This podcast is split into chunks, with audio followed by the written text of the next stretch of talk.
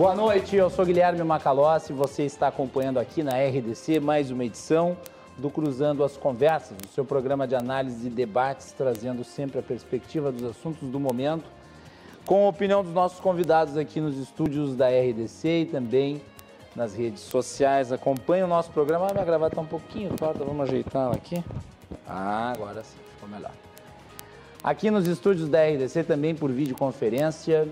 Nosso programa vai ao ar logo após os dois toques e agora nós voltamos para o nosso horário tradicional, às 22 horas. O Cruzando as Conversas estava começando às 22h15 e agora nós tivemos uma ampla mudança na nossa grade de programação e o programa está 15 minutos adiantado, começando então sempre a partir das 22 horas aqui na sua programação da RDC. Você nos acompanha pelos canais 24 e 524 da Claro Net, também pelas redes sociais, arroba RDCTV digital em todas as plataformas.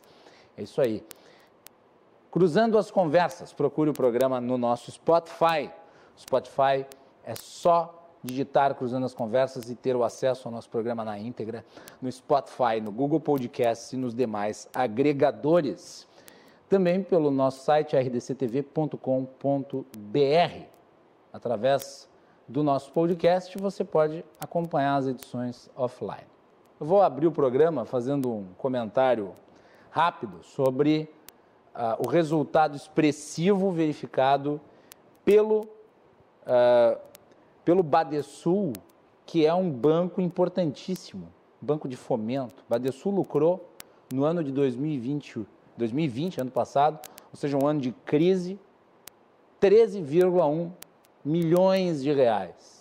E eu acho que tem que ser celebrado o resultado, porque se trata de uma empresa pública e que vem sendo extremamente bem gerenciado, agora sob a presidente da, da minha querida Janete Lontra, que é uma executiva extremamente responsável, entrega aí um, um, um amplo, um amplo resultado, não apenas em termos eh, contábeis, lucrativos para o Badesul em si, mas também a ampliação do Badesul enquanto um, um instrumento eh, público de incentivo para, para o financiamento de obras, de ações e de, uh, e de empresas uh, se desenvolverem. O Badesul cumpre um papel fundamental aqui no estado do Rio Grande do Sul e eu acho que a Janete, que vai deixando aí a presidência do banco, uh, termina aí com esse trabalho extraordinário, lucrando aí o Badesul 13,1 milhões de reais no ano de 2020. Isso é positivo, isso é, é recurso que certamente será aplicado uh, na melhoria dos serviços prestados pelo Badesul e que tenho certeza absoluta fazem a diferença na vida de empresários e de municípios do nosso estado também de agricultores. O Badesul está presente na vida de muita gente e de muitas iniciativas que hoje fomentam emprego, desenvolvimento e geração de riqueza. Então tá aí. Muito bem. Vamos com uma entrevista na abertura do Cruzando as Conversas de hoje. Nosso programa recebe o Procurador-Geral do Estado, Eduardo Cunha da Costa, que está agora movendo, através do governo gaúcho, uma ação uh, de maneira a possibilitar que as aulas sejam retomadas. Eu gostaria de agradecer ao procurador Eduardo Cunha da Costa pela sua disponibilidade de ter aceito o convite do nosso programa, convite feito em cima da hora, mas o procurador foi muito solícito, desejar-lhe boa noite e já perguntar de cara, Procurador, uh, o que, que o senhor acredita que vai acontecer? O senhor acha que vai ter ganho de causa aí nessa questão envolvendo a, a, a liminar que suspende as aulas no Rio Grande do Sul enquanto vigorar a bandeira preta?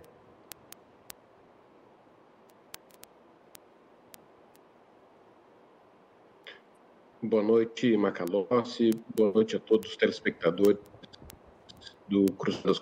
É um prazer ser vir aqui participar desse programa. Bom, hoje nós vimos então ao Tribunal de Justiça do tá meio, caça... Tá meio travada a conexão. Do... Foi Agora foi. A... Eduardo. fizemos, fizemos hoje para que nós uh, possamos rever a decisão do primeiro. E temos a convicção de que o polo estabelecido a partir dos decretos é bastante sólido. Importante salientar, obrigatório no, no formato. Eduardo, vamos, mas todos os Alô, Eduardo, a tua conexão está extremamente, tá extremamente instável aqui, nós não estamos conseguindo entendê-lo. É, vamos, vamos tentar fazer o seguinte, Eduardo. Eu vou pedir para que tu desconecte da conexão conosco, do link, e entre novamente nele, para que tu possa se conectar novamente conosco aqui uh, e a gente possa ter uma conexão melhor em relação à tua fala. Porque não conseguimos entender absolutamente nada. Claro, esse problema da internet é uma coisa já uh, que não é de hoje, né? E não depende, não depende tanto do nosso esforço de colocar no ar, e sim da qualidade da conexão do convidado. Muitas vezes a conexão não é muito boa. Vamos aguardar aí para ver se o, se o doutor Eduardo consegue se conectar conosco. Lembrando que este tema surge porque a Procuradoria-Geral do Estado recorreu na tarde dessa segunda-feira para suspender os efeitos da liminar que determinou a suspensão das aulas presenciais nas escolas públicas e privadas do Rio Grande do Sul.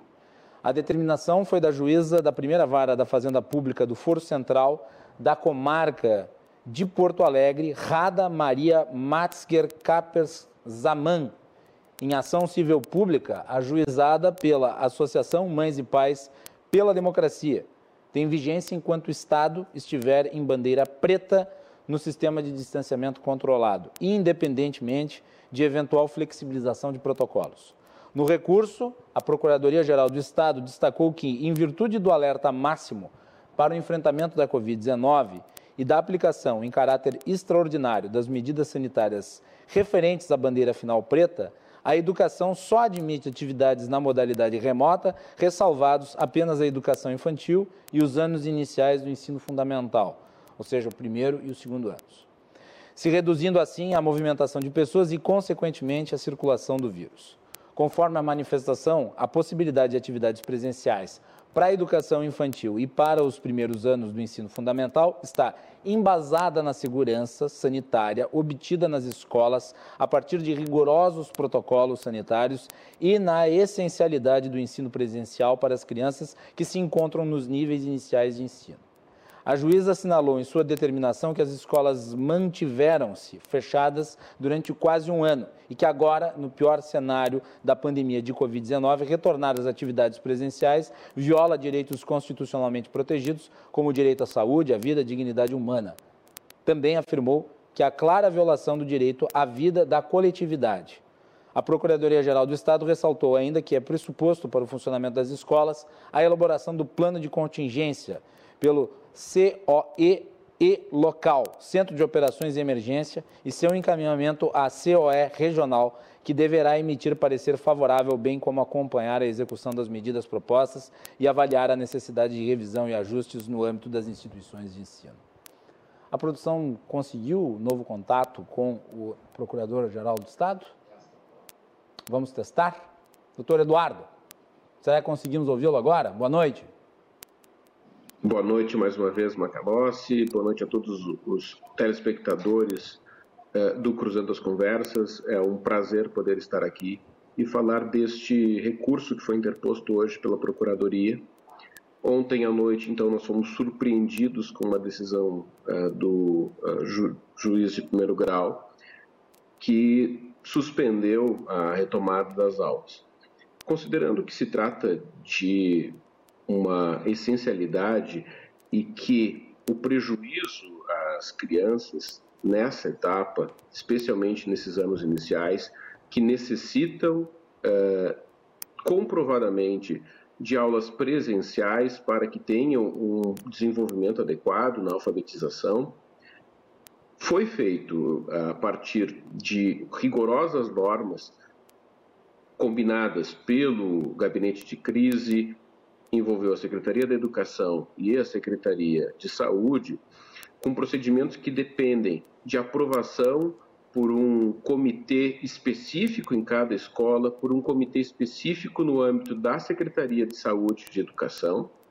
Então, há um regramento bastante rigoroso. As escolas que preencheram esses requisitos e estavam já aptas a retomarem as atividades hoje, nós entendemos que essa decisão trouxe um grave prejuízo. Por essa razão, interpusemos o recurso e temos uma expectativa bastante positiva diante de todos os argumentos que foram uh, trazidos por nós ali nessa petição. Uh, ainda hoje mesmo eu fiz contato com o Tribunal de Justiça, ajustei um horário uh, amanhã pela manhã com o desembargador, relator, então farei com ele uma audiência para explicar justamente as razões da urgência deste recurso, mas em especial que a proteção da vida dessas crianças está, está realmente adotada no âmbito do próprio decreto que regulamenta, mas, acima de tudo, um prejuízo irreparável à vida dessas crianças e ao aprendizado se não houver a retomada das aulas eh, presenciais. E também trazemos ali uma série de dados eh, e números importantes que comprovam eh, que não há um risco maior de contágio nesta etapa. Então, do, esses são os principais argumentos que nós trouxemos nesse documento, uma petição de mais de 40 páginas de recurso, hum, bastante, uh, uma fundamentação bastante robusta. e quanto à, à segurança dos professores, doutor Eduardo, porque se as crianças de fato não são grau de risco, os professores talvez sejam como, como é que fica a, a, questão relativa a eles? Porque eles vão estar interagindo com crianças. E daí, uma criança, ela pode, de repente, pegar um salgadinho, resolve oferecer para todo mundo e pronto, se foi a, a, a questão da, da segurança aí dentro da aula.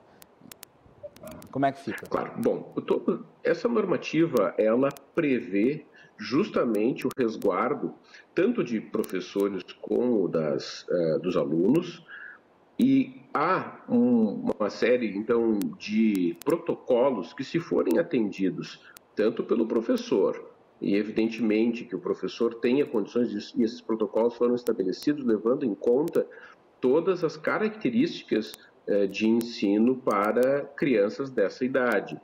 E, se observado estes protocolos, não há maiores riscos aos professores. Vejam que justamente há um, uma diminuição bastante significativa do espaço ocupado, então as crianças ficariam com um distanciamento adequado, há um protocolo para o cuidado dessas crianças que possam eventualmente ter algum sintoma. E ao primeiro sintoma que seja então recomendado o afastamento, né, para que essas crianças acompanhem então é, as aulas por meio é, à distância, né, por, uh, por sistema virtual, mas há, acima de tudo, protocolos que resguardam os professores também.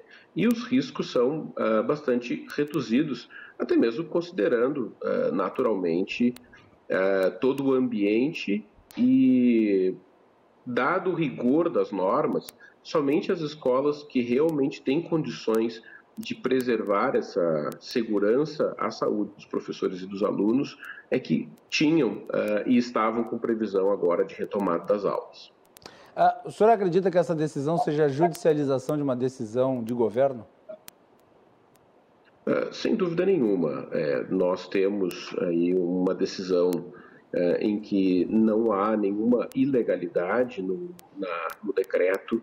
Hum, Trata-se de justamente uma medida bastante restritiva ainda de retomada de a, as aulas, ou seja, uh, o governo foi extremamente cauteloso na tomada dessa decisão e diante desta ausência e, e da comprovação a partir de dados científicos, a partir de estudos realizados por diversos técnicos da Secretaria da Saúde, da Secretaria da Educação, do Comitê de Dados, do Gabinete de Crise, é, que chegaram à construção de uma normativa bastante rigorosa, uh, a partir de quais seriam os protocolos, e, naturalmente, uma decisão uh, judicial, uh, neste caso, acaba por invadir a competência governamental, sem dúvida.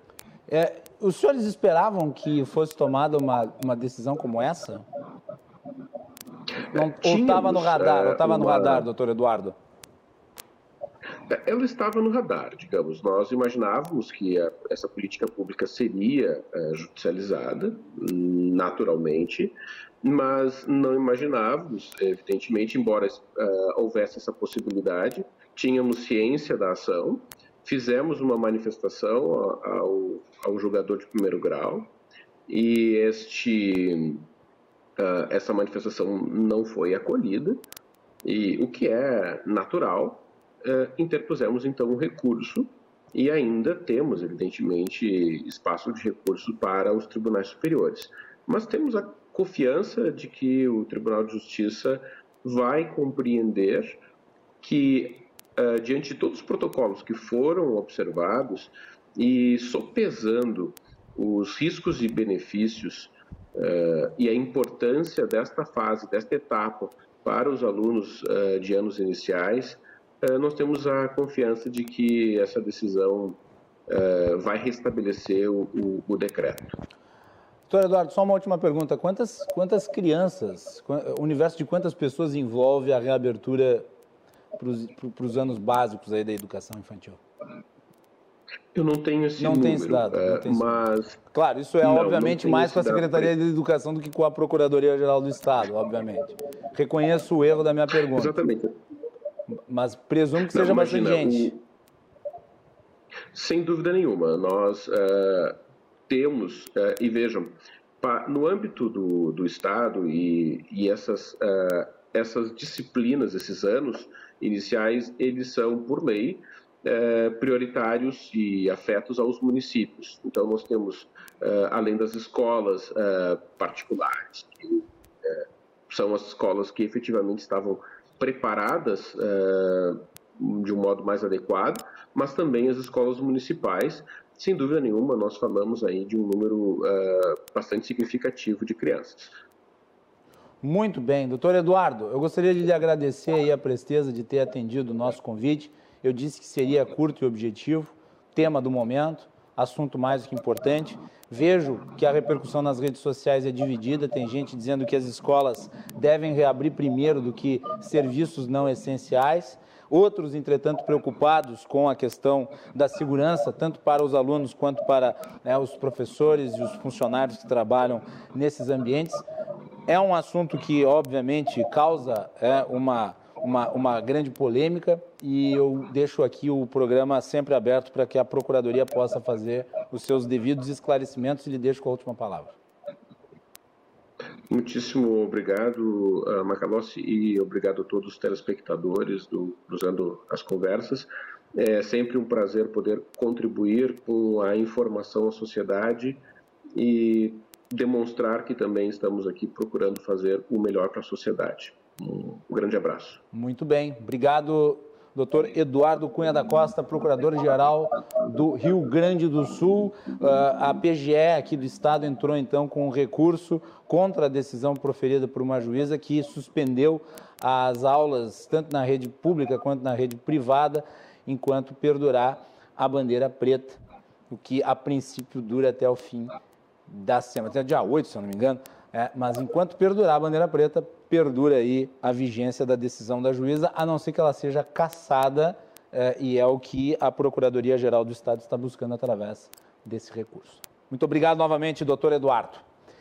Vamos fazer um break e voltamos na sequência para falar sobre o impacto da pandemia no setor de eventos. Nós temos convidados que atuam na área, empresários é, que tiveram que se reinventar né, para enfrentar esse novo momento. Vamos debater essa questão com bastante, uh, bastante calma no segundo bloco, porque diz respeito a um setor uh, inteiro que é o, do, da, dos mais afetados e talvez sejam dos últimos que uh, vão se recuperar ou vão, voltarão à absoluta normalidade. Então fiquem ligados, nós já voltamos.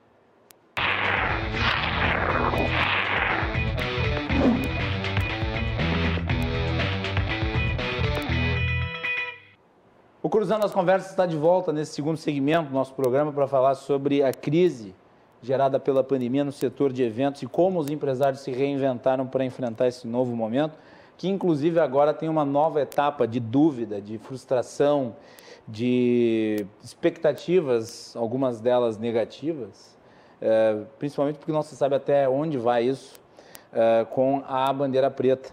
E com, obviamente, nós estamos falando do Rio Grande do Sul, mas com isso pelo Brasil inteiro. Né? Então é um tema mais, uh, mais importante que vale e merece ser ressaltado. Já havia sido abordado no Cruzando as Conversas ao fim do ano 2020 e nós voltamos a ele no início de 2021. Nosso programa é um oferecimento da Associação dos Oficiais da Brigada Militar, defendendo quem protege você e de Porto Color Soluções Gráficas. A Porto Color atende pelo WhatsApp e você pode ter os serviços da Porto Color na sua casa pelas redes sociais. Você nos assiste nas principais praças do Rio Grande do Sul, através das redes sociais e dos canais 24 e 524 da Claro Net TV. Mande a sua mensagem, a sua participação é muito importante. Vou mandar abraços para duas pessoas, o Jonatas, que eu encontrei num lugar que vai ser mencionado daqui a pouco, Jonathan estava comprando um daqueles frangos de TV de cachorro e ele estava vestido com a camisa do Han Solo e da Princesa Leia. Eu sou fã de Star Wars e daí eu cumprimentei ele pela, pela camisa. Ele disse: Mas você é o Macalossi que eu assisto na RDC? E ele disse: É verdade. Aí ficamos conversando lá. Jonathan e sua esposa são da nossa audiência, agradeço a eles. Fiquei de mandar um alô, está mandado também para o Crestani, fotógrafo lá de Farroupilha, que me ligou, colorado, é, não sabia que estava na nossa audiência, mas acompanha sempre. Ligou para passar uma zoeira, para passar uma corneta, e a corneta deu certo, porque o Grêmio perdeu para o Palmeiras. Mas né, também para cumprimentar pelo programa, o Cristiane faz muito tempo que eu não via, e ele é um querido amigo, não apenas meu, mas da família. Um abraço, Crestane, para a família. Muito bem. Vamos falar então sobre esse assunto sério, esse assunto que diz respeito a muitos empregos, a muitos negócios e que está atualmente numa situação de ponto de interrogação, que é a reinvenção dos empresários frente à pandemia, os empresários da área de evento. Para falar sobre isso, três empresários que trabalham diretamente na área. Aqui no estúdio da RDC, a Regiane Tavares. Regiane, bem-vinda, boa noite. Boa noite, obrigada pelo carinho do convite. E eu fiquei sabendo, Regiane, que tu és parente do Nestor, lá do Torino Mercado Café. Sim. Tu é sobrinha dele? Sou. O Nestor é um querido amigo, que eu tenho o prazer de frequentar ali o, o, o mercado dele, muito, muito agradável. Um abraço para o Nestor. Tá aí, ó, Nestor. Família aqui no programa. Muito bem, quem participa por videoconferência nesse segundo segmento, a Aline Colombo, também empresária. Aline, tudo bem? Boa noite, Macalossi. Boa noite, Renato. Boa noite, Rejane. Obrigada pelo convite. Muito bem. Quem também participa, o empresário Renato Correia. Renato, bem-vindo. Boa noite, tudo bem? Boa noite, Macalossi, tudo bem? Obrigado pelo convite à RDC TV. A Aline, a Rejane, é um prazer realmente estar aqui falando de um tema, como você mesmo mencionou, tão importante e para as pessoas possam entender realmente a relevância disso a nível nacional. Muito bem, é realmente um assunto de relevância nacional. Eu vou começar pela Regiane, que está aqui comigo. Enquanto a gente estava no intervalo, a Regiane largou uma frase forte que eu gostaria que ela repetisse. Eu disse, é, no momento em que esses empresários enfrentam uma situação num setor que provavelmente será o último a voltar à normalidade. E daí tu disseste o quê, Regiane? É, infelizmente, uh, a gente nem sabe quantos voltarão, né? É. é um segmento que foi, sem dúvida, o mais afetado e, e, e, com as incertezas, né? Nesse momento a gente volta, uh, é geral, o, a ideia é a gente volta um ano atrás, né? Uma situação piorada, porque essa bandeira preta, ela recuou tudo, né? Voltamos a, a voltamos a zero, né? Voltamos, voltamos, a 2020. Voltamos a março de 2020, né? Numa situação piorada, porque agora com uma bandeira preta que a gente realmente não tem como comprar essa briga para voltar aos eventos agora, porque a gente sabe que realmente não tem a menor condição neste momento, né? E, e, e, havia, desde a metade do ano passado, um movimento muito, muito cauteloso, um movimento muito contínuo é, de reestímulo ao setor de eventos. Né? Havia uma expectativa muito grande de que poderia haver uma retomada. E daí veio, veio tudo isso que nós vimos, né? E daí é um baque, né? É, assim, ó, se criou uma expectativa, assim, ó, a partir de... Na verdade, assim, foi, foi um baque, a gente parou total em março, uhum. mas em seguida, uh, assim, ó, de, na verdade, de março até outubro, o nosso faturamento foi o mesmo, a soma dos oito meses foi a mesma, o mesmo faturamento do pior mês de 2019. Então, por aí já dá um, dá um parâmetro. Tudo do ano passado foi oito, um mês. Oito meses foi o equivalente ao pior mês de 2019. Aí veio novembro, novembro foi 30% do pior mês de 2019, já foi ótimo. Aí tinha uma expectativa que em dezembro a gente conseguiria melhorar esse, esse índice. Em dezembro, ele teve um novo decreto no início do mês e recuou tudo de novo. Voltamos a, a números inexpressivos né, outra vez. Então, assim, não resta dúvida que foi o setor mais afetado, vai ser o último a voltar e não se sabe quando, né? E eu, eu presumo que no momento não haja nenhuma nenhuma perspectiva e nenhuma, nenhuma visão em relação ao que esperar nos próximos 30 dias. Hum. O que para um empresário é uma coisa absolutamente impensável. Impensável. Né? É uma coisa né, impensável. Impensável. Impensável porque os compromissos todos continuam né? A gente continua tendo colaboradores. Nós, da Ambientalize, tínhamos 70 colaboradores no início da pandemia. Relutamos, não queríamos fazer emissões, acabamos fazendo. Hoje estamos com 38 colaboradores e não sei mais o que fazer. Teremos que fazer novas emissões porque não tem, não temos mais como, como segurar, assim, sem nenhuma perspectiva de retorno, né? Quantos funcionários tem a Ambientalize? Hoje, 38. 38. Vamos passar para os outros dois convidados para que eles tracem as suas perspectivas em relação a esse momento. Depois nós vamos falar sobre, obviamente, tudo o que foi implementado em termos de mudança, de ressignificação do trabalho ao longo do ano 2020 o que, que dá para fazer em 2021. Vamos pela, vamos pela Aline Colombo. Vamos lá, Aline. Tua visão sobre esse momento. Boa noite a todos mais uma vez. É, é realmente uma situação crítica para o nosso setor da indústria dos eventos, né? E eu gosto de destacar que é uma indústria para justamente nós buscarmos o reconhecimento e a valorização do nosso mercado. Uh, a nossa, com o início da pandemia, vários grupos de todos esses segmentos foram se organizando e, e isso foi o que foi de positivo, porque nós tivemos uma tipificação do tamanho do nosso mercado. Nós conseguimos separar Uh, aqui nós estamos em três convidados, cada um é de uma área diferente. O Renato é o organizador do evento, a Colombo é a montadora, né? a Rejane é a locadora dos, dos mobiliários, dos móveis, dos comprimentos, da cenografia.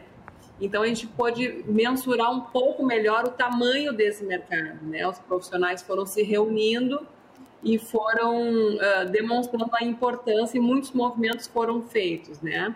Uh, graças a essa movimentação dos empreendedores do nosso mercado de eventos, e eu destaco aqui o trabalho da ABOC do Rio Grande do Sul e também do Grupo Live Marketing, né, de empreendedores autônomos, independentes e organizadores das agências de eventos e live marketing, que se organizaram para buscar pautas com o governo municipal e para buscar pauta com o governo estadual e federal e desde então começou a se organizar protocolos uhum. para ajudar na organização de eventos seguros, porque o desespero de todos nós do setor foi justamente as responsabilidades que nós temos com milhares de pessoas que vivem das nossas atividades, né?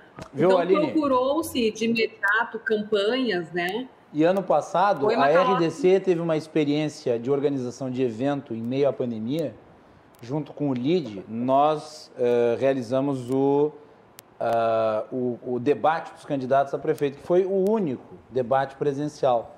Com quase todos os candidatos, Sim. exceção de duas, a Juliana Brizola e a Manuela Dávila, todos os demais estavam presentes. Eles, assessores, e o público do LID, mais a equipe da RDC. E, e, e não foi fácil fazer, no sentido de atender a todo o regramento, né? a, a, profissionalização, presumo, com a, a, a, necessidade de qualificar os funcionários para que estivessem atentos a todos os regramentos, deve ter custado alguma coisa para as empresas? Muitas horas de trabalho também, né? Principalmente. Isso. Porque nós, enquanto profissionais, nós não desejamos que ninguém se infecte. Não. Ninguém é irresponsável do nosso setor. Bem por ao contrário, através da profissionalização é que se pode fazer atividades seguras, né?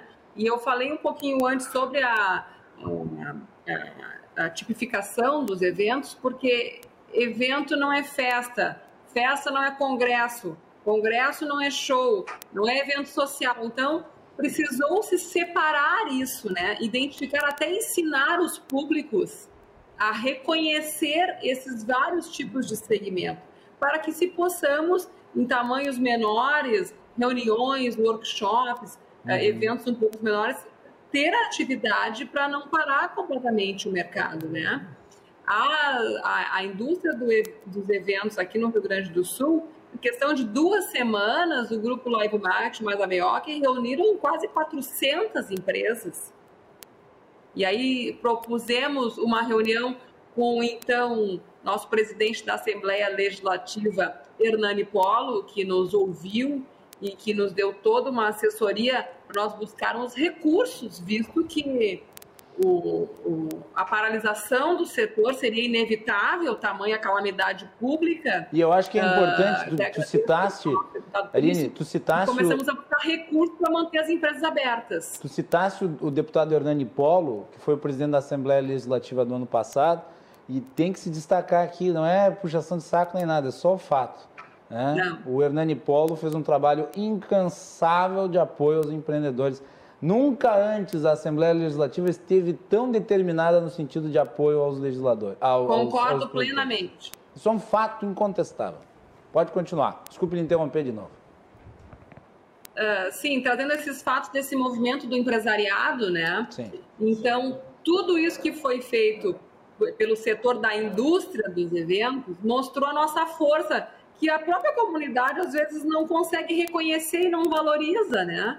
Então, se identificou que nós somos 52 atividades dentro do setor de eventos e turismo, né?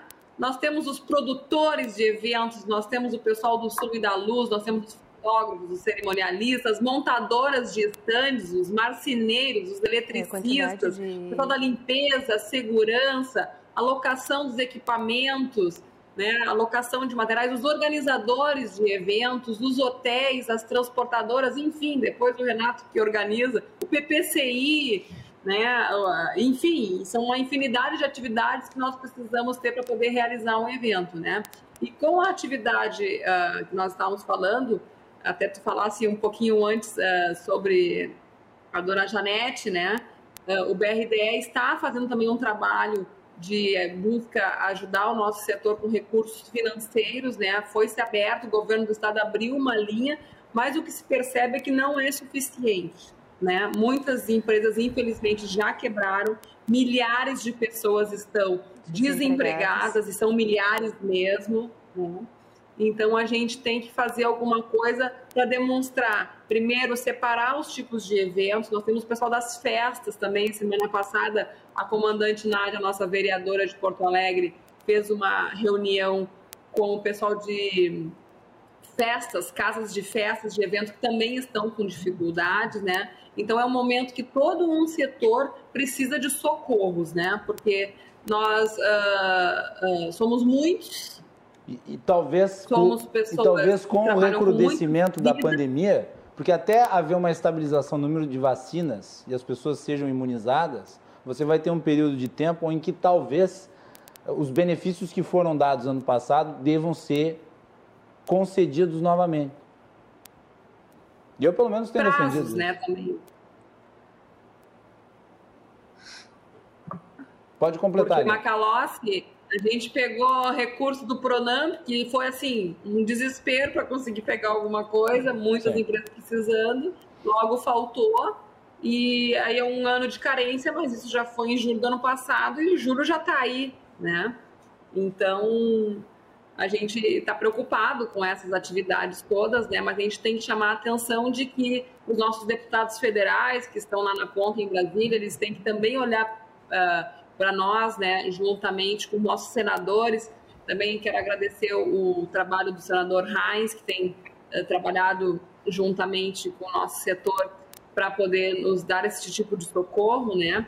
E dar continuidade a essas atividades, né? Então, todos os âmbitos vão ter que nos socorrer. Isso. O municipal pensando em estratégias de isenção de alvará, de causação de SSQN para os eventos, que são taxas que realmente comprometem a realização desses eventos, né?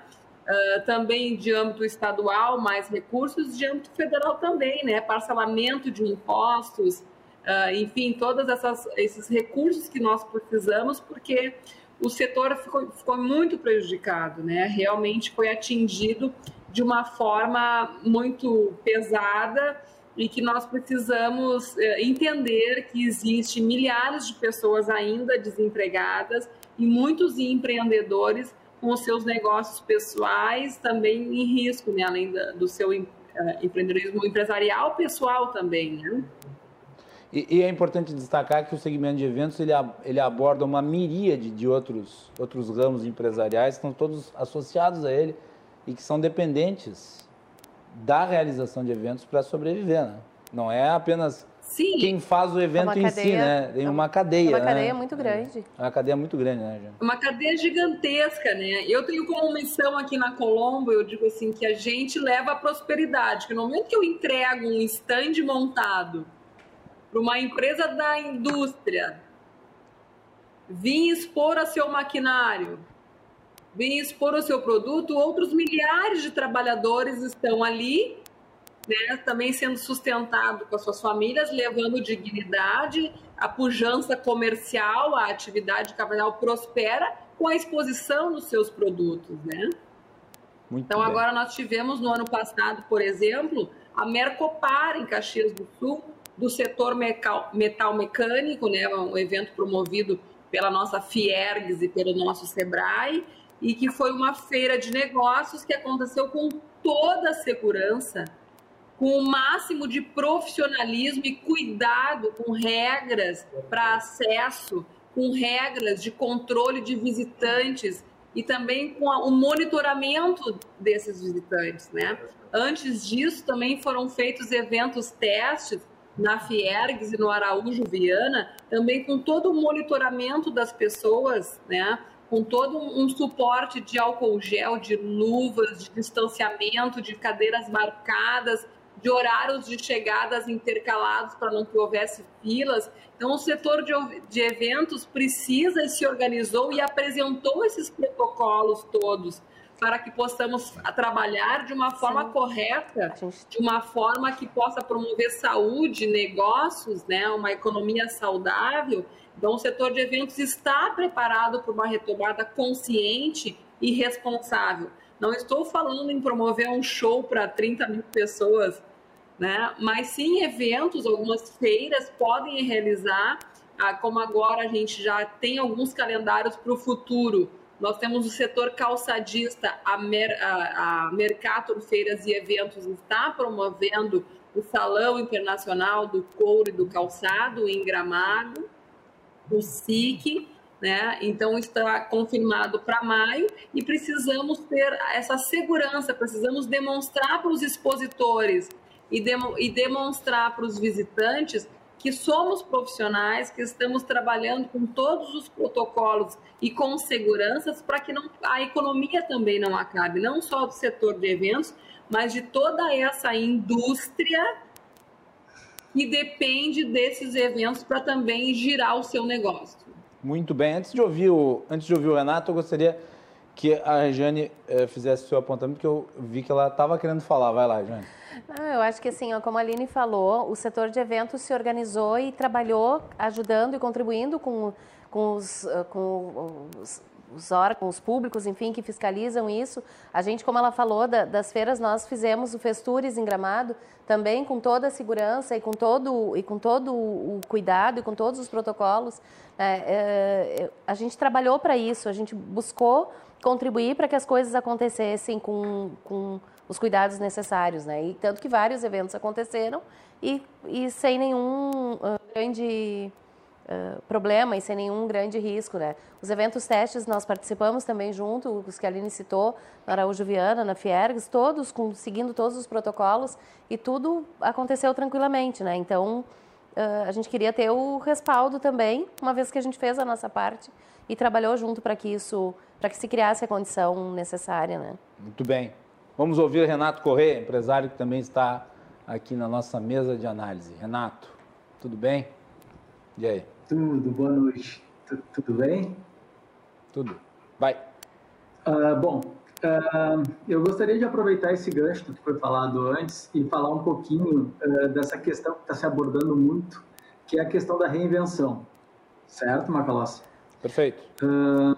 me incomoda um pouco a forma como esse termo é utilizado, de, como se fosse muito simples para qualquer empresa do setor, falando do nosso setor, virar a chave e se reinventar.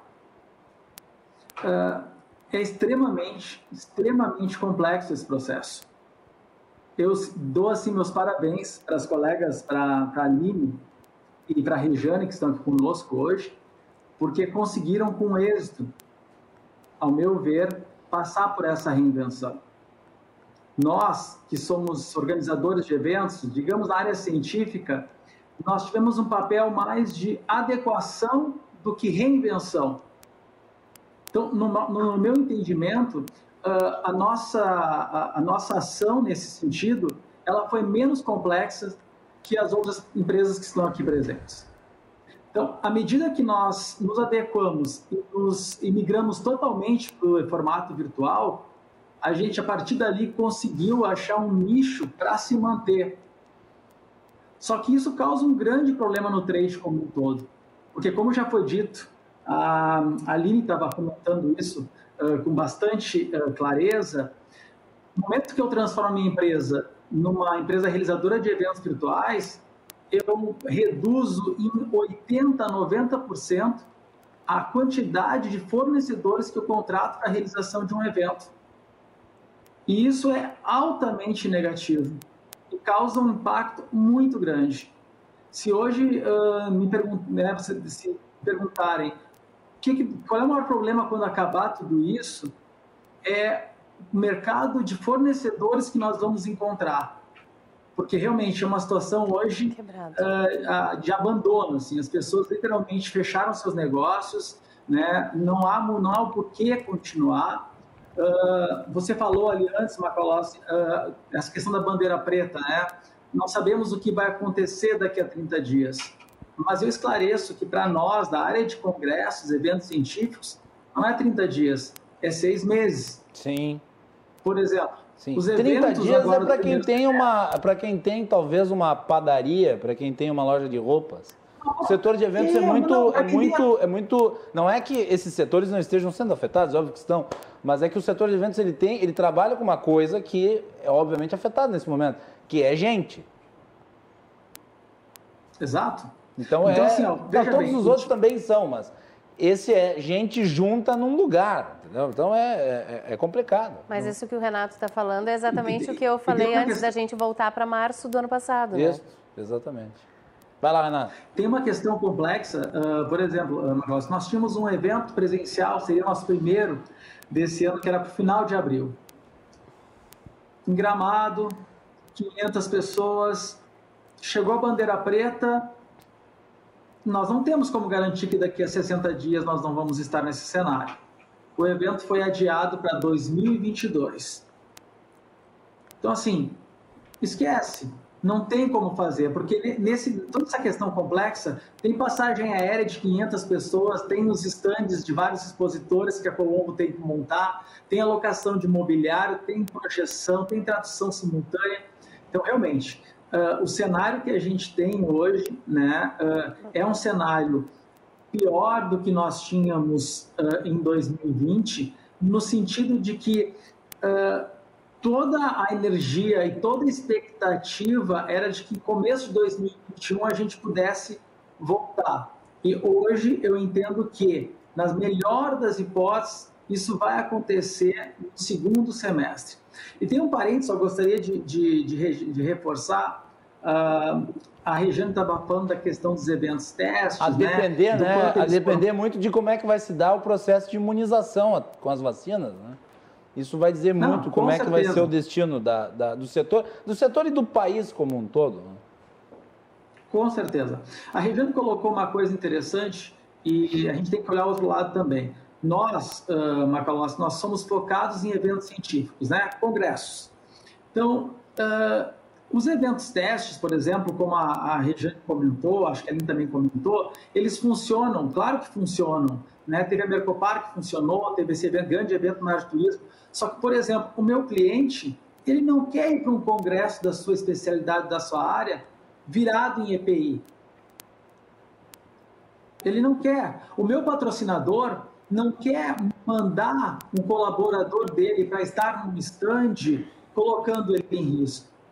E aí vai tudo, vai tudo gira em torno do que eu acabaste de falar, dessa questão da imunização. Então, o meu setor, infelizmente, o meu, meu, o meu cliente, ele prefere aguardar o tempo que for, né, do que realizar um evento uma uh, necessidade absurda que se faz necessária, desculpa, necessidade absurda, não, uma grande necessidade, com um grande aparato de proteção, porque ele entende que isso, de uma certa forma, vai criar um cenário que não é o mais indicado para um evento. Um evento as pessoas querem, né, é, é o seu networking, querem estar ali próximas, tomando seu cafezinho, debatendo, conversando. Então, tudo isso torna o processo ainda mais desafiador. Rejane. É, eu acho que, uh, assim, a gente fala muito em reinvenção no setor de eventos, né? Nós, em particular... Deixa eu aproveitar, eu ia te perguntar o que, que vocês fizeram lá na, empresa de vocês. Fala um pouco da empresa como é que vocês atuavam antes da pandemia e o que, que vocês tá, estão então fazendo agora? Então, deixa eu rapidinho, assim, ó, a Ambientalize tem sete anos de mercado. Uh, nós começamos a trabalhar, a, a, minha expertise do negócio vem de que eu trabalhava com decoração de festas e eventos antes de montar a locadora. Festas em geral. Festas em geral, uhum. mas sempre muito focado no social. E, e aí a Ambientalize começou a trabalhar e nós fomos, de certa forma, absorvidos pelo social. Então, nós trabalhávamos com a agenda praticamente lotada, atendendo o evento social. Veio a pandemia, o evento social foi o primeiro a parar. E, e aí eu vi muita gente falando em reinvenção, e, e, e era a palavra da moda, né? E reinvenção para mim soava como uma coisa tão ruim e tão negativa na minha cabeça que eu não conseguia vislumbrar alguma possibilidade de reinvenção. Porque eu via fotógrafos fazendo bolo.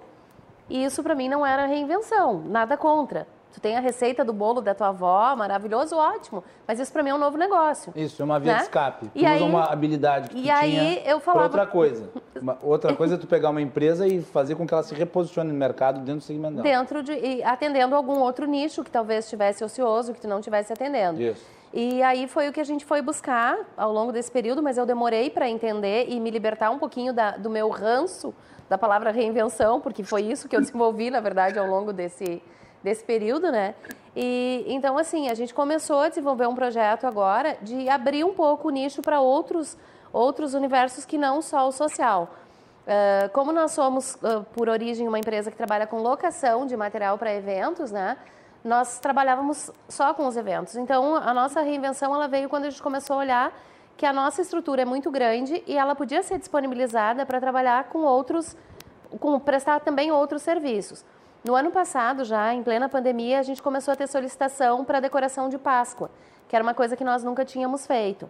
Então, o primeiro, o primeiro trabalho que a gente está trazendo, então, assim, a reinvenção da, da Ambientaliza, ela está começando a acontecer agora, uh, nesta Páscoa, com um novo nicho que a gente vai atender com locação de material uh, para decoração de Páscoa. Então, tu não vai precisar guardar o material depois na tua casa, tu vai poder utilizar desse serviço e depois devolver esse material. Nós vamos guardar esse material. Vai ter um custo menor do que adquirir né, esse material para ter na, Isso para lojas, para lojas, para quem quiser, para residências, para concessionárias, para imobiliárias, enfim, para qualquer empresa ou uh, consumidor final que quiser utilizar desse serviço. Né? Então esse é o primeiro serviço que a gente está colocando na rua, vamos dizer assim, falando de reinvenção, né? Uh, mas na sequência, dependendo também dos resultados que a gente tiver na Páscoa, ah, que a gente lançou hoje e que já está repercutindo bastante, assim, então a gente acredita que vai poder ter bons resultados, embora esse recuo da bandeira preta também nos, nos prejudica também nisso, porque as empresas fechadas não contratarão talvez a, a decoração, né?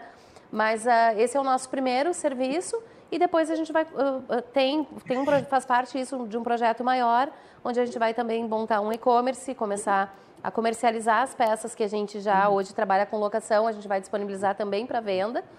Então, estamos abrindo um, um, novo nicho dentro do, do, do, mesmo, dentro da mesma empresa. Um e-commerce de decoração, uh, basicamente. Isso, isso.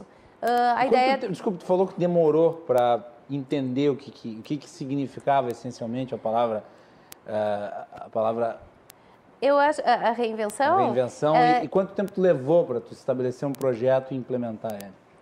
Assim, ó, nós quando porque na minha cabeça eh, eu não imaginava que isso pudesse ir tão longe.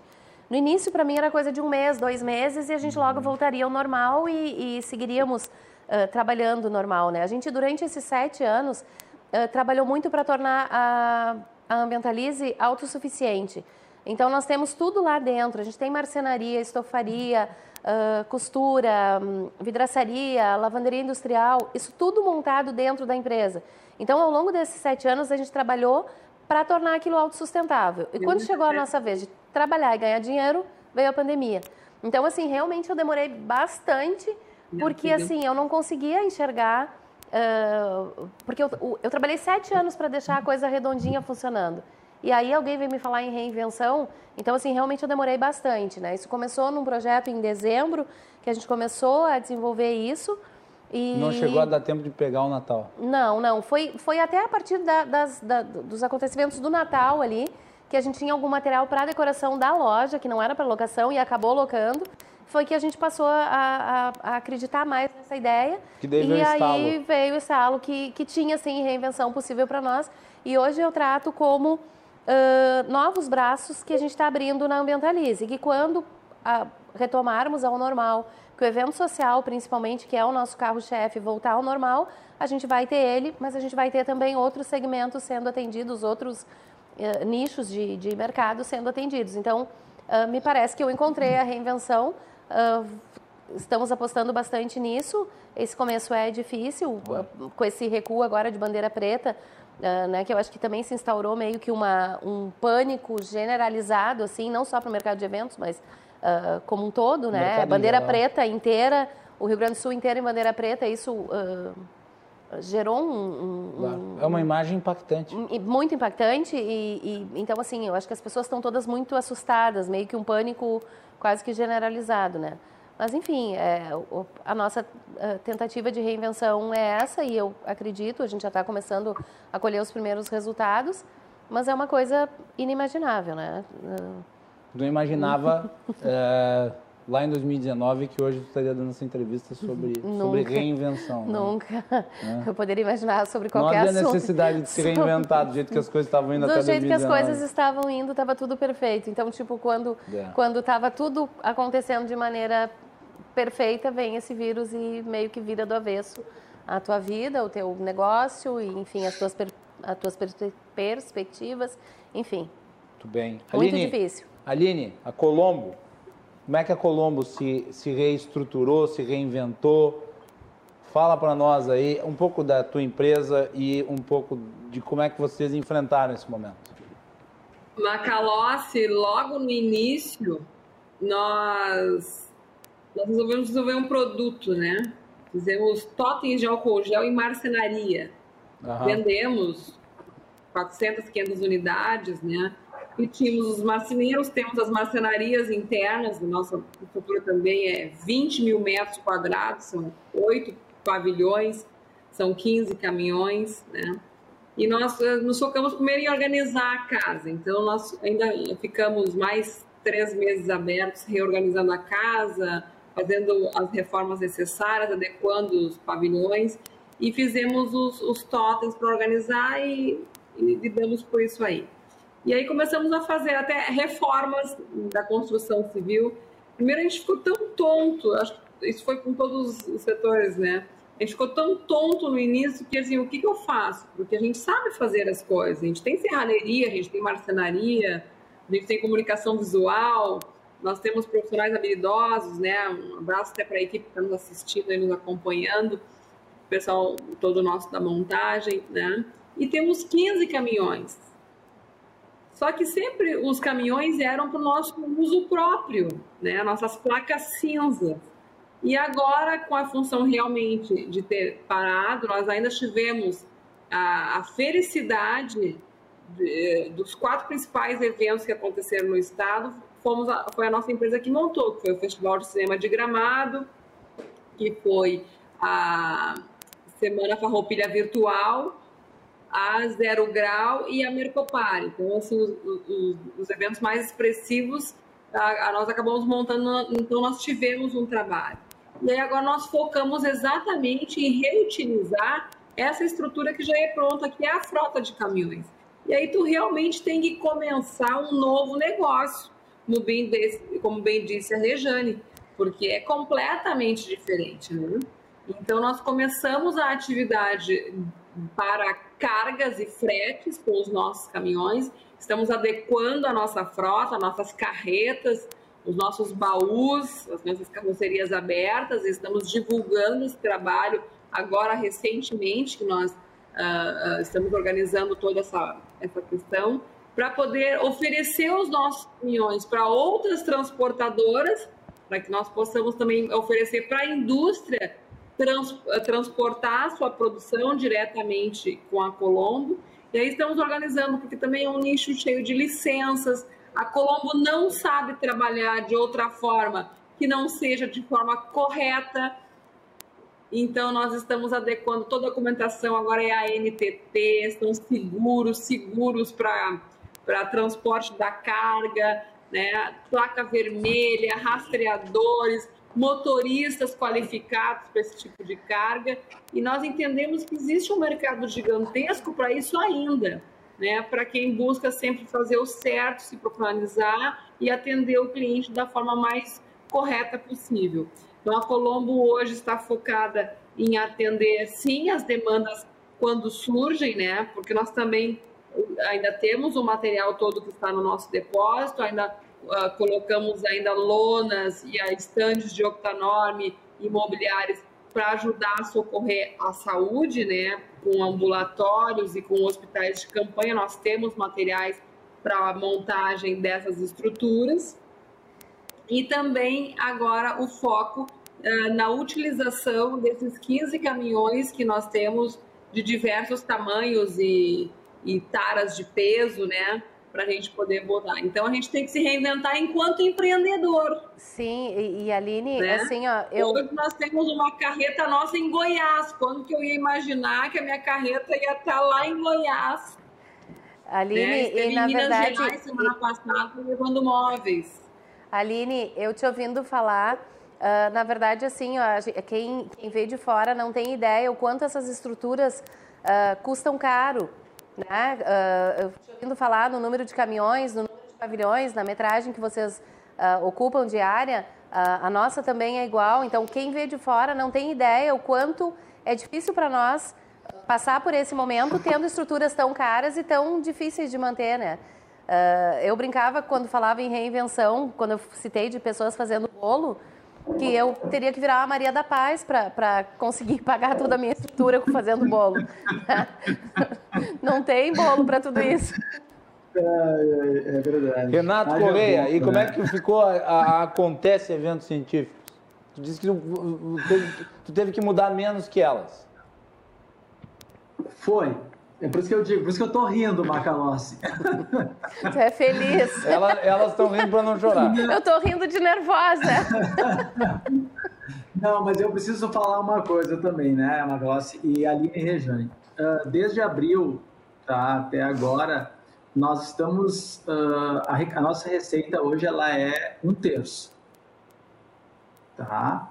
Então, o evento virtual ele tem essa, essa característica, assim, ele nos dá trabalho, ele nos dá volume, mas a gente não consegue ter uma rentabilidade uh, nem próxima uh, ao que a gente tinha antes. Né? Teve, teve que fazer uma adequação e a adequação, inclusive, ela pesa inclusive sobre o gestor, sobre os seus ganhos também. acho que é uma das pessoas que acaba, né, porque o, tu tenta preservar a tua equipe. Então, nós estamos perto de completar 15 anos no mercado 2020 era, uh, como de muitas outras empresas, um dos, era um dos melhores anos em termos de agenda para Acontece. É, né? Nós, e como a Aline falou, como a Rejane comentou, uh, no princípio a gente ficou literalmente anestesiado. E, e eu digo, né, eu, eu tenho convicção de que o time dessa virada é, foi, foi fundamental para que a gente não tivesse encolhido e não fechado. Muitos das outras colegas que eu tenho de, outros, de outras empresas, enfim, ficaram tão assustados que eles só sabiam esperar então, aquela, aquele, aquela inércia de aguardar mais dois meses, mais três meses, e esse tempo, se tu deixasse ele passar, tu perdia né? esse time que eu comento. Que Não, mas é importante, abriu... é importante dizer o seguinte, Renato, é, e eu acho que é fundamental dizer isso. O fato de, de muitos pares de vocês no setor dos eventos não terem tido a, o inside ou de ter tido a visão de, de buscar essa reinvenção não é uma falha. É que a coisa foi não. tão foi, impactante. Foi tão assustador. Foi que... tão assustador que muitos ficaram simplesmente catatônicos. Como a sociedade ficou em geral, foi, né, Renato? Uma sociedade ficou em geral. Foi duro. A minoria teve, teve, a, teve, teve a possibilidade, ou teve. E, e, vamos lá, alguns tinham até tinham a, tiveram a possibilidade porque estavam inseridos, talvez, num ramo que os possibilitasse, como por exemplo ali, tinha os caminhões. Então isso é um mecanismo para ela entrar numa outra área. Mas tem gente que não tem os caminhões e aí faz como? Né? Então, nem todos puderam se reinventar. Exato. Então, uh, nós entramos de cabeça, né, como eu falei anteriormente, nessa questão dos eventos virtuais. Só que, Macalossi, eu te digo, uh, tem um grande problema isso para nós. A princípio parece a solução perfeita. Só que o que, que a gente já sentiu? uh, um esgotamento dessa alternativa. As pessoas, de uma certa forma, já estão saturadas desse formato. E te digo, saturou muito, muito mais rápido do que qualquer expectativa, qualquer estimativa, tu entende? Então, vou te dar um exemplo prático.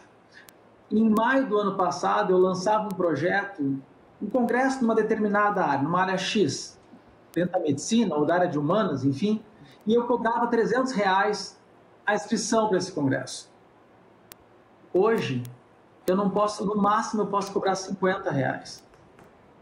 Por quê? Porque tem tanto, mas tanto conteúdo disponível na internet, de graça, que por que, que as pessoas vão pagar para assistir um evento que uma entidade está fazendo e promovendo? E se eu não tenho como cobrar um valor adequado, se eu não tenho como buscar patrocinador, porque ele também não consegue mais ver um retorno qualificado nesse nicho, como eu vou viabilizar? Então, uh, voltando ali o que a Aline comentou antes, né? De Pronamp, de que se pegou no ano passado e daqui a pouco está vencendo a primeira parcela e tudo mais. Todo mundo que, grosso, que conseguiu de alguma forma buscar recursos, organizar o pouco que tinha, se estruturar, contando com essa retomada. Então, cada mês, tá quando vê a bandeira preta, quando vê essa bandeira preta agora, psicologicamente tem um impacto violento, porque as pessoas estão ali, ah, será que agora vai? Será que agora vai? Então, é, nós como empresa, eu me preparei para seguir até o final desse ano. Vai ser difícil? Vai ser difícil. Uh, mas a gente tem esperança, tanto que no ano passado, em agosto, no auge da pandemia, todo mundo foi para. Já estavam no home office, mas permaneceram. Nós demolimos todo o escritório, reformulamos absolutamente tudo, acreditando. Né? E, e seguindo aquela, aquela premissa, né, Macalossi, de que uh, depois dessa tormenta toda, quem conseguir se manter em pé deve ser recompensado ali na frente com reconhecimento do mercado. Mas isso que tu colocou antes, muito importante, porque essa, essa, essa palavra reinvenção, quer dizer, buscar um novo segmento, não foi, não foi uma escolha. Não foi uma escolha, foi uma imposição da situação. Vocês foram instigados. Consegui, vocês, conseguiram. É. Vocês foram instigados a, a, se mover nesse sentido, mas não foi porque vocês tinham um planejamento. Né? E, e, e, e essa, e essa possibilidade atendeu uma, sobre, uma necessidade de sobrevivência. Não é vou me reinventar porque eu quero ampliar os meus lucros ou porque eu estou insatisfeito com o mercado em que eu estou trabalhando eu quero buscar Perfeito. um que me dê mais lucro. Não, é por sobrevivência. Foi o que foi possível fazer no momento. E é óbvio que isso vai isso satura no longo prazo, é uma coisa imediata, tem um efeito curto. E sabes, Macalossi, que tem uma questão também que uh, é, é, complexa, porque tu imaginas, pensa nas pessoas que no desespero utilizar os últimos recursos, as últimas reservas num processo de reinvenção que não levou a nada. Sim. É, é, é uma frustração Sim. gigantesca, Jane. Gigantesca. Não, ele é, não, não, não tem, assim, ó, eu acho que já muitas pessoas já entraram na, na, na pandemia, uh, talvez sem ter muita reserva. Né? Como o Renato falou, assim, quem, que o mercado saiba reconhecer quem conseguir passar por isso, porque eu acho que realmente, uh, infelizmente, eu acho que poucas vão passar, né? E, e, e, as que conseguirem passar não vão passar fácil e não vão passar tranquilas.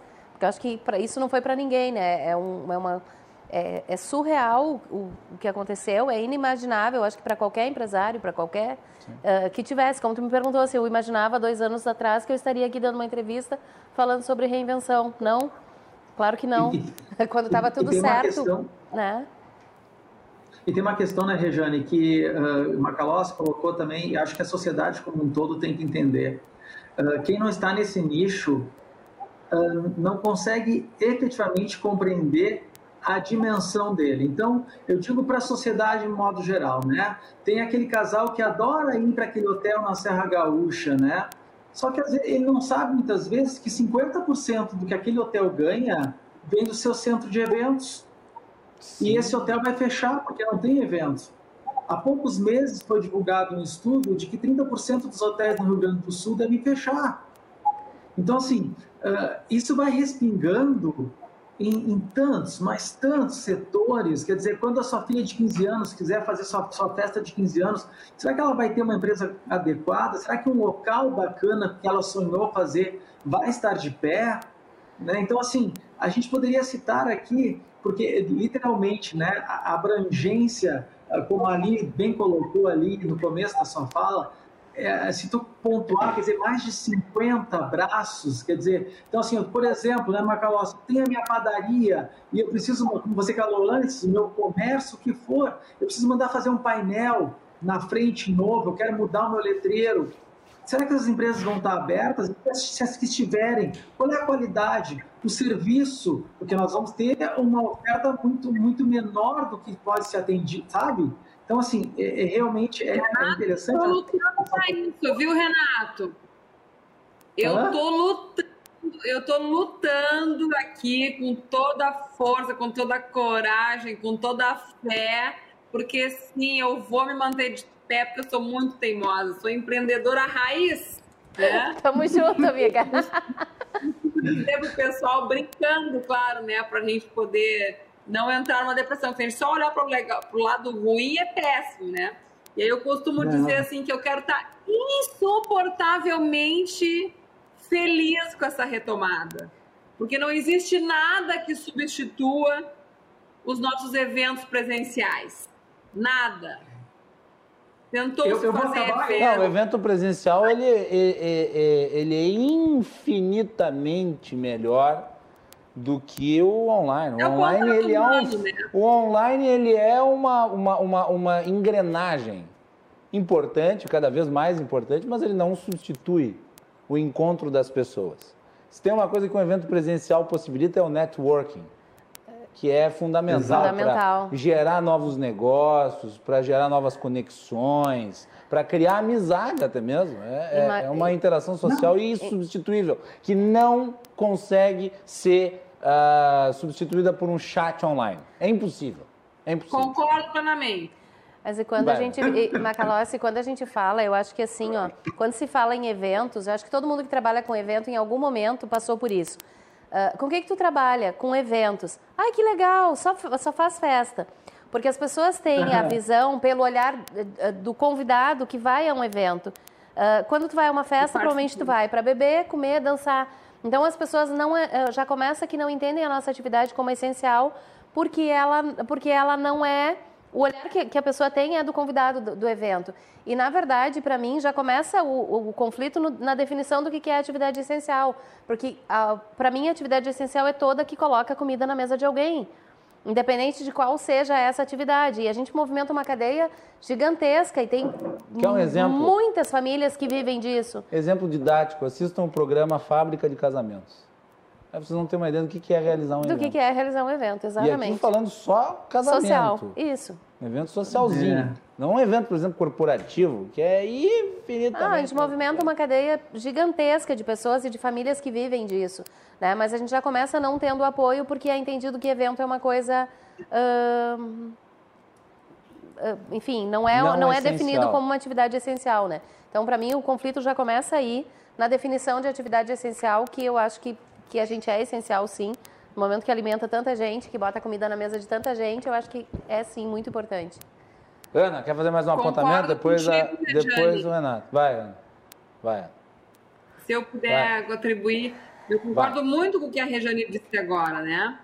E a gente começou a abrir a cabeça, a mostrar isso, e eu vou citar de novo o deputado Hernani Polo aqui, porque quando ele promoveu a reunião com os gestores dos bancos, dos bancos públicos, para nos ouvirem, alguns gestores estavam assim, o presidente da Assembleia enlouqueceu. Né, ele, não, eles pensam, não, eu, eu, eu, a, cara dos gestores dos bancos, né, na, na, reunião com o pessoal dos eventos, era, eles viram assim, o deputado enlouqueceu pedir para nós ouvir essa gente, né? Entender esse tamanho descrédito. A gente não é visto como. Tamanho a falta de conhecimento. E eu percebi aquele desdém de alguns poucos, né? De um ou dois ali que estavam naquela reunião. Você pensa numa gringa braba, né? De se sentir desrespeitada, porque eu estava empregando à época 320 famílias, né? Que dependiam do nome da empresa, dos negócios que nós estávamos fechando, da seriedade do nosso trabalho de sempre entregar os eventos em dia, no prazo, conforme foram combinados, né? E os gestores públicos não terem esse entendimento. Por isso que eu reforço o que a Rejane disse, tamanha a importância disso, né? Nós não estamos lá para fazer festas. Nós estamos lá para fazer negócios. Nós somos uma indústria de negócios nas feiras, nos eventos. E nos congressos científicos que o Renato uh, faz, é para difundir conhecimento técnico da área da medicina, né? E os entretenimentos também, toda uma cadeia que trabalha com segurança. O Planeta Atlântida, que nós montávamos como montador oficial já ia para o sexto ano, né? Chegamos a montar no início do ano de 2020, né? O Planeta Atlântida, quantas estruturas, quanta limpeza e o pós e o lixo ser recolhido e também aquele material reciclado para outras famílias, e o banheiro químico, e os artistas que viajaram de avião e se hospedaram nos hotéis, e as lavanderias que funcionaram. Então a gente não consegue mensurar o tamanho de tudo que movimenta, né? Aí lá em Atlântida, todas as pousadas, todos os bares e restaurantes que se movimentaram por causa das, das, das pessoas que se direcionavam para aqueles shows de entretenimento. Então, assim, a nossa cadeia ela é infinita e deve ser respeitada, deve ser reconhecida pela população, deve ser reconhecida pelos nossos políticos, né? E aqui eu, eu faço um chamamento que nos dê atenção aos nossos deputados federais, nossos deputados estaduais e as nossas câmaras de vereadores municipais, que precisam sim nos ajudar, porque somos pessoas muito trabalhadoras. Para poder entregar um evento, para poder entregar o sonho de uma pessoa, para poder levar a prosperidade, para poder levar negócios, para poder levar o conhecimento, nós nos esforçamos, nós viramos madrugadas, nós viramos noite, nós trabalhamos de segunda a segunda para poder honrar com aquele compromisso e entregar um sonho, entregar uma oportunidade de negócio, entregar a economia girando com pujança, né? Nossas feiras do agronegócio tão ricas no Rio Grande do Sul, como a nossa uh, Expo Direto Cotrijal, Não Me Toque, que leva tecnologia para a América Latina inteira, que vem gente do mundo inteiro buscar conhecimento naquela feira tão magnífica, porque não são só para os expositores venderem, né? A feira é um evento técnico onde pode, por exemplo, vou dar o exemplo da FUBRA, né, da Associação dos Fumicultores, existe toda uma cultura de discernimento de novas culturas além do fumo, para aquelas famílias poderem se sustentar. E se a feira não acontece, se o evento não acontece, onde essas famílias do interior do nosso estado vão conseguir vir com os, com os ônibus patrocinados pela Embrapa, patrocinados pela, pelo Senar do Rio Grande do Sul, pela, uh, pela Emater, né? Uhum. Todo aquele conhecimento que está lá precisa do evento para acontecer. então nós não estamos brincando, nós estamos trabalhando com uma coisa muito séria que é desenvolvimento. Então, quando falam em evento e acham que não é uma coisa séria, responsável, eu fico indignada. Quantas madrugadas, né, né Aline? Eu preciso que as pessoas enxerguem o nosso setor com mais responsabilidade. É, e com respeito, bem. porque nós ajudamos a levar a prosperidade adiante. Renato, nós temos uh, quatro minutinhos para o fim do bloco. Vai lá. Bem, bem rápido. Uh, eu acho que. Bom, aproveitar para. A gente volta, não? Não. É encerramento já. Perfeito. Últimas então, manifestações. Maravilha. Uh, obrigado pela, pela oportunidade, obrigado pelo convite. Uh, eu entendo que fica aqui, uh, Aline, Rejane Macalossi, uh, uma percepção muito clara de quanto o nosso setor é desunido, né? porque nesse cenário aí que a gente atravessou ano passado, literalmente os movimentos que conseguiram se unir a nível nacional conseguiram obter com maior pujança algum retorno e um olhar diferenciado. E sim, nós fomos durante muito, muito tempo, no meu entendimento, desse processo deixados de escanteio. Talvez no final do ano passado, em função de tanta gente finalmente se mobilizando, eu confesso que não estive atuante à frente disso e parabenizo quem esteve, pelo processo da realização dos eventos, uh, testes, enfim, que aconteceram, começou aí se dar uma visibilidade que até então não se tinha. De novo, por uma falta de entendimento de que o setor é tão grande que se todo mundo se unisse, nós teríamos um cenário diferente. Agora é pensar para frente. Uh, a gente acredita realmente aí que a imunização é a nossa única alternativa. E aproveitando a, a oportunidade, o canal, uh, e por conhecer tantos profissionais da área da saúde, eu compartilho aqui um pedido nesse momento para quem já passou por tudo que já passou. Nós estamos no ápice dessa crise, num momento extremamente delicado, com nossos hospitais estourando, explodindo de pessoas. Felizmente não é não é em função de eventos cuidados com tantos zelos que nós gostaríamos de fazer, mas infelizmente de uma parcela uh, da sociedade que parece que não entendeu não, a, a, a sua importância, a sua responsabilidade é, direta no cenário de enfrentamento de uma pandemia. Muito obrigado a todos, saúde e sucesso. Obrigado, Renato, e parabéns aí pelo trabalho. E eu vou agradecer, vou dar um minuto para cada uma se despedir, porque são dois minutos que temos para o fim do bloco. Vou começar pela Aline, que está à distância. Aline, muito obrigado aí, parabéns junto a Colombo pelo trabalho que vem sendo feito e por ter né, conseguido se reimaginar nesse momento. Esperamos que possa voltar à normalidade tão breve seja possível. Macalossi, eu que agradeço a oportunidade e eu quero destacar aqui uh, três atividades que foram muito importantes aqui no extremo sul de Porto Alegre com essa, com essa pandemia. Primeiro, o projeto do padre Seron, do Centro Social Pedro Leonardi, que ainda está com as suas portas abertas, sustentando muitas famílias, levando a alimentação para os moradores de rua, se preparando para a chegada do inverno, fazendo um trabalho com as crianças e com as famílias fundamental para a sobrevivência dessas famílias. Também ao nosso projeto social que fizemos parte do time Fome de Aprender, do jogador Tinga, aqui na Restinga também.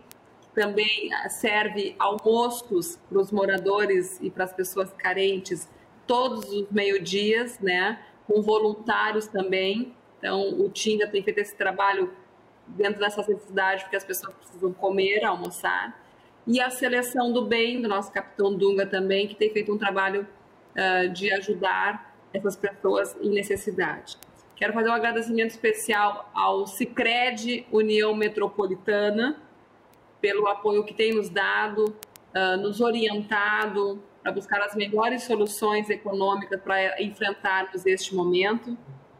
E as nossas equipes de trabalho, todos os colaboradores que sempre se dedicaram a Colombo, os colaboradores que trabalharam no ano de 2021 e aos 11 funcionários que ainda estão conosco, que estão com fé uh, de que vamos retomar. E mais uma vez, quero agradecer a ajuda do deputado Hernani Poli, do senador Reins, que está dando esse olhar para o nosso setor, e a comandante Nádia também por ter nos ajudado.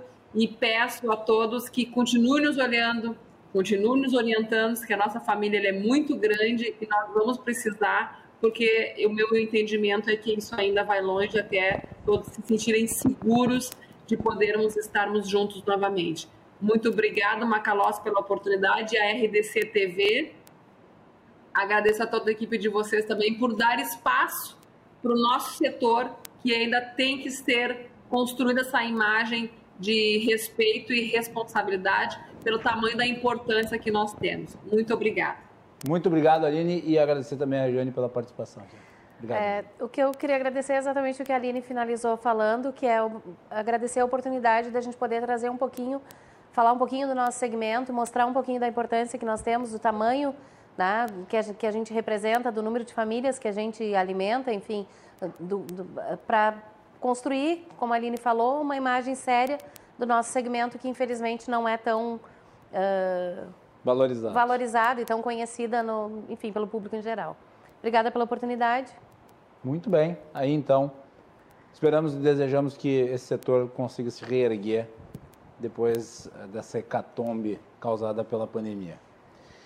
E o nosso programa está à disposição, né? Voltamos na sequência com João Carlos Silva, direto de Brasília, os bastidores do poder. Fiquem ligados aqui no Cruzando nas Conversas.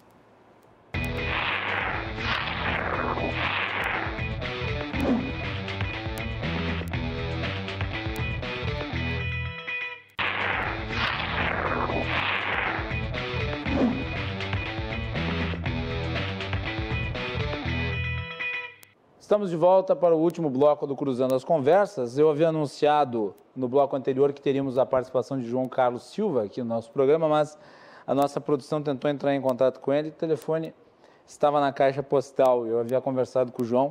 Tínhamos muita coisa para falar aqui, principalmente essa briga entre o Bolsonaro e os governadores. Hoje o governador Eduardo Leite deu uma declaração muito forte aí contra o presidente Jair Bolsonaro. Infelizmente, em virtude disso, não poderemos aí ouvir a análise de João Carlos Silva. Mas vamos tentar ver se amanhã ele entra. Né? João Carlos Silva, nosso comentarista político direto de Brasília. O Cruzando as Conversas é um oferecimento da Associação dos Oficiais da Brigada Militar, defendendo quem protege você. E de Porto Color Soluções Gráficas. Tenha os serviços da Porto Color na sua casa pelas redes sociais. Acompanhe o nosso programa pelas redes sociais, arroba RDCTV Digital, em todas as plataformas. Nós estamos no Instagram, no Facebook, no Twitter e no YouTube. E também através dos canais 24 e 524 da Claro Net TV. O Cruzando as Conversas está disponível pelo formato de podcast. Você pode buscá-lo no Spotify, no Google Podcast e nos demais agregadores. Também acessando o site www.rdctv.com.br. Lembrando que a partir de hoje, o Cruzando as Conversas vai ao ar mais cedo, no nosso horário, que era o horário tradicional, às 22 horas. O programa estava sendo exibido às 22h15 e com a mudança na grade da RDC, agora nós estamos um pouquinho mais cedo, às 22 logo após o Dois Toques. E amanhã será assim também, consequentemente nas demais edições que estão por vir. Acompanhe então Cruzando as Conversas de segunda a sexta-feira às 22 horas aqui na nossa grade de programação. No programa de hoje, nós tivemos uma entrevista com o Procurador-Geral do Estado do Rio Grande do Sul, Eduardo Cunha da Costa, que falou sobre a questão envolvendo a reabertura das escolas em meio à bandeira preta. Uma juíza determinou o fechamento de todas as escolas enquanto vigorarem os efeitos da atual modalidade do modelo de, do modelo de distanciamento social. a perspectiva do procurador é que isso seja revertido através da ação que foi tomada pelo governo do estado através da procuradoria. E nos blocos que se seguiram, nós tivemos a participação de empresários ligados à área de eventos que falaram sobre a necessidade de reinvenção deles diante da crise causada pela pandemia. Na edição de amanhã, o Cruzando as Conversas tratará de outro tema de enorme polêmica, que é a questão envolvendo os militares aqui no Estado e o índice de reajuste da contribuição deles. Então fiquem ligados, amanhã nós vamos ter o deputado Augusto Lara, o deputado Tenente Coronel Zuco, o presidente da Azof BM, Coronel Beck e também o Agras. Então, amanhã às 22 horas aqui na RDC. Fiquem ligados na nossa programação. Vem aí o RDC Shopping, o programa do nosso Marketplace. Acesse www.rdcshopping.com.br, o Marketplace do Rio Grande do Sul, na sequência na nossa programação. Uma boa noite e até mais.